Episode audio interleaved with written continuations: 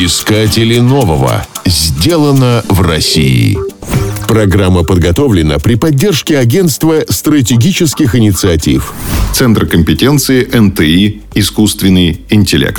Уже давно канули в лету времена, когда роботы были уделом научной фантастики. Первым произведением, в котором описывался прообраз антропоморфного робота, стал роман английской писательницы Мэри Шелли «Франкенштейн» или «Современный Прометей», вышедший в 1818 году.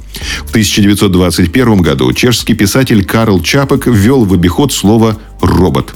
Американский фантаст Айзек Азимов сформулировал три закона роботехники. А в 30-е годы появились первые примитивные человекоподобные автоматические устройства, которые использовали в рекламных целях. Не прошло и сотни лет, как роботы уже собирают автомобили, летают в космос, проводят экскурсии и даже играют в футбол. В июне 2021 года команда StarKid Московского физико-технического института стала чемпионом мира по игре в футбол среди роботов. В полуфинале финале российские роботы одержали победу над немецкой командой BitBots со счетом 7-2. А в финале взяли верх над командой из Ирана. Команда по робофутболу StarKid была создана на физтехе осенью на базе лаборатории волновых процессов и систем управления. Она входит в состав Центра компетенций «Искусственный интеллект», который активно развивает робототехническое направление, а также помогает представлять разработки российских ученых за рубежом.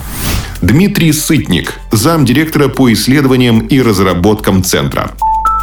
Наш центр был создан в 2018 году. Его деятельность включает четыре основных направления. Первое – это научно-исследовательские работы. Их насчитывается более 20. Все работы имеют прикладной характер, поскольку мы можем включить в программу лишь те проекты, которые в течение 3-5 лет должны дать реальные продукты. Второе направление связано с аналитикой. Она делает научно-исследовательские работы более эффективными. Поскольку головной болью является недостаток кадров, у нас имеется образовательное направление. И, наконец, четвертое направление – это некие вещи, которые необходимы для коммерциализации нашей деятельности.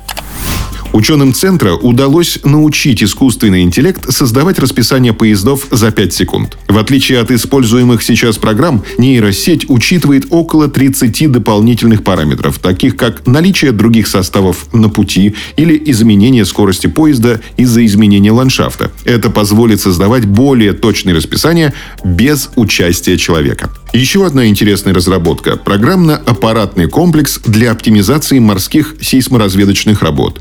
Он способен анализировать множество меняющихся факторов, включая погодные условия, и предлагать набор возможных корректировок с обоснованием, а также оценку их ожидаемой стоимости. Испытания комплекса прошли на Южно-Киринском газоконденсаторном месторождении. По результатам испытаний получены положительные отзывы о работоспособности и полезности разрабатываемого комплекса. Ранее в России подобных комплексов не было. Искатели нового. Сделано в России. Программа подготовлена при поддержке Агентства стратегических инициатив.